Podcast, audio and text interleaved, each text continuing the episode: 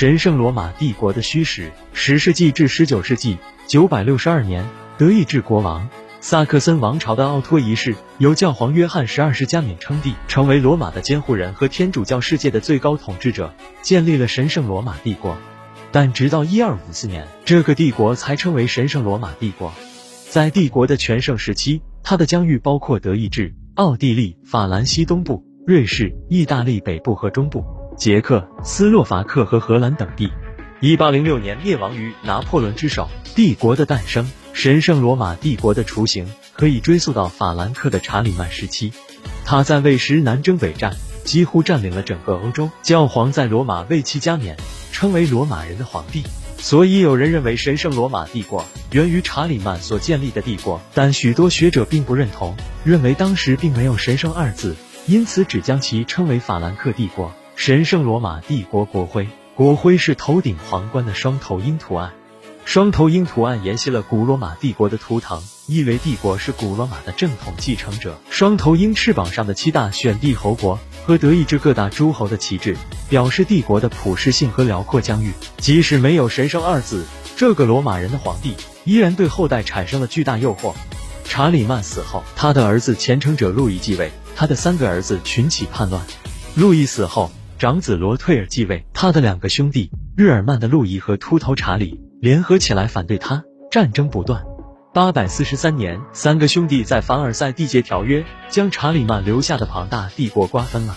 条约规定，日耳曼的路易得到莱茵河右岸地区和巴伐利亚，大致与今天德国的领土一致，称为日耳曼或德意志及东法兰克王国。秃头查理所得，大致与今天法国相吻合，称为法兰西及西法兰克王国。长子罗退尔得到意大利中部、北部以及路易。查理所占地区之间的狭长地区及中法兰克王国，罗推尔保留了皇帝称号，查理和路易只有国王的称号。三个王国独立发展，互不同属。东法兰克王国中最强大的是萨克森公国。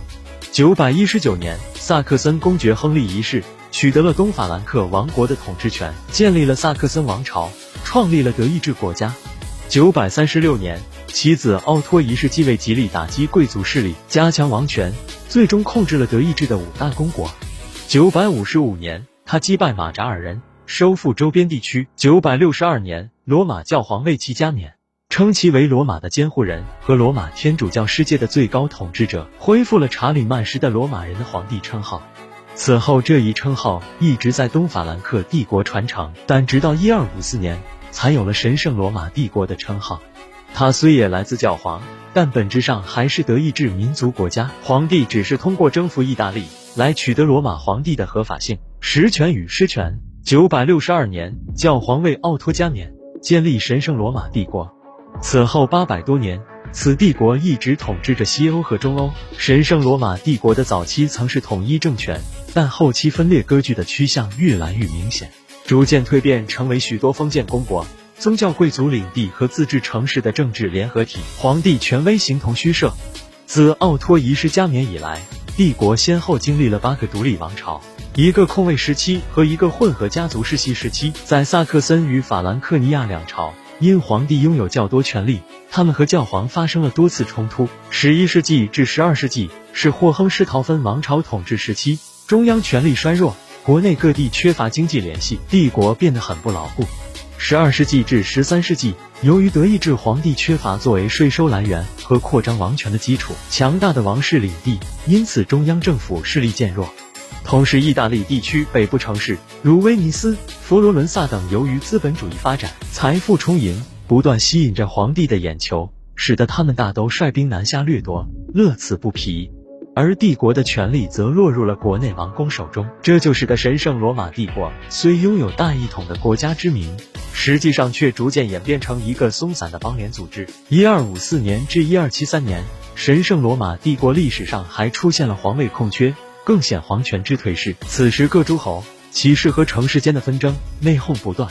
十三世纪末，帝国内部出现了许多独立的大封建领主，皇帝已无权对其直辖领地外的封建诸侯进行管辖。随着皇帝地位的不断下降，一三五六年，卢森堡王朝的查理四世被迫颁布黄金诏书，明确规定皇帝不再世袭，而由选举产生。此后，十六世纪的奥地利哈布斯堡王朝试图重振皇权，再创辉煌。但因遭到强烈反对，也只能作罢。严格来讲，神圣罗马帝国皇帝的称号也只是中世纪欧洲的一个别样的王公头衔罢了。和其他王公相比，也只是名义上的高高在上，并没有什么实际的特殊权利。神圣罗马帝国皇帝的财政收入基本上仅来自自己的领地内，皇帝不能从其他诸侯处征税或行使其他权利，甚至皇帝也常因为这一至尊的称号而陷入为保留这一称号而进行的战争中。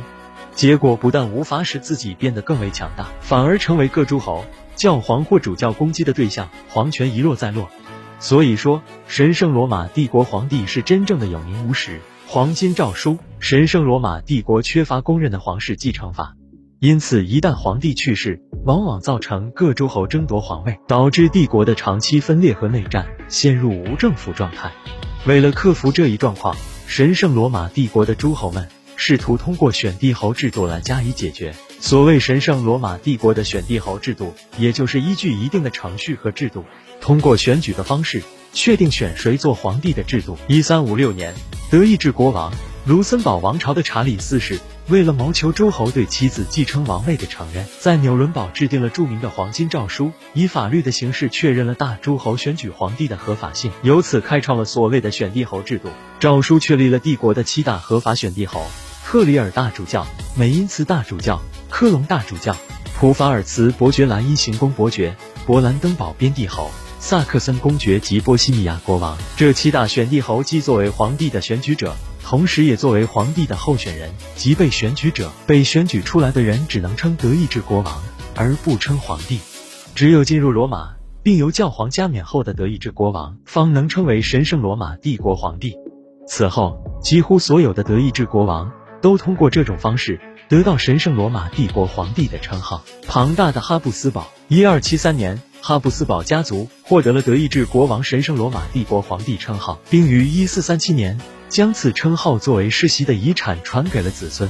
此后，哈布斯堡家族一直把持神圣罗马帝国皇位，一七四二年至一七四五年除外，直到一八零六年帝国灭亡。哈布斯堡家族垄断皇位后，也不再需要教皇为其加冕，所以确切的说，此时的神圣罗马帝国皇帝已成为奥地利德意志君主的一般称号。须臾时，法国著名启蒙思想家伏尔泰给这个神圣罗马帝国的评价引人瞩目，即他既不神圣，也不罗马，更非帝国。从上文来看。他这个神圣没有合法性，是自己加在自己头上的，而罗马也只是在用武力强迫教皇为其加冕而得来，不具有真实的意义。从本质上看，这个帝国根本不是罗马的，只能称为德意志民族的。如果我们将神圣罗马帝国和查理曼所建立的法兰克帝国相比较的话，就会发现从领土的广袤、稳定性、统一性、皇帝的权力等各个方面。他都不配帝国这一称号。应该说，伏尔泰的评价还是比较贴切的。但从德意志民族国家的发展历程看，神圣罗马帝国又是他不可或缺的一部分。罗马帝国灭亡后，德意志地区成为蛮族横行的地区，通过加冕神圣罗马帝国皇帝的称号，提高了日耳曼人的地位，使其获得合法的统治基础。此后，这一体制积淀成思想传统。成为德意志民族的象征，并成为德意志民族始终不被肢解，最终形成统一强大的德意志帝国的精神凝聚力和身份认同的标志，甚至成为威廉二世、希特勒等人赖以建立德意志第二帝国、德意志第三帝国的历史基础之一。从经济层面上看，神圣罗马帝国这种分裂格局有利于新的经济方式的产生，例如汉萨同盟、城市的复兴等，促进了中世纪社会向近代社会的转型。从政治文化层面上看，市民文化的产生和二元制的政治体制加速了德意志民族的形成。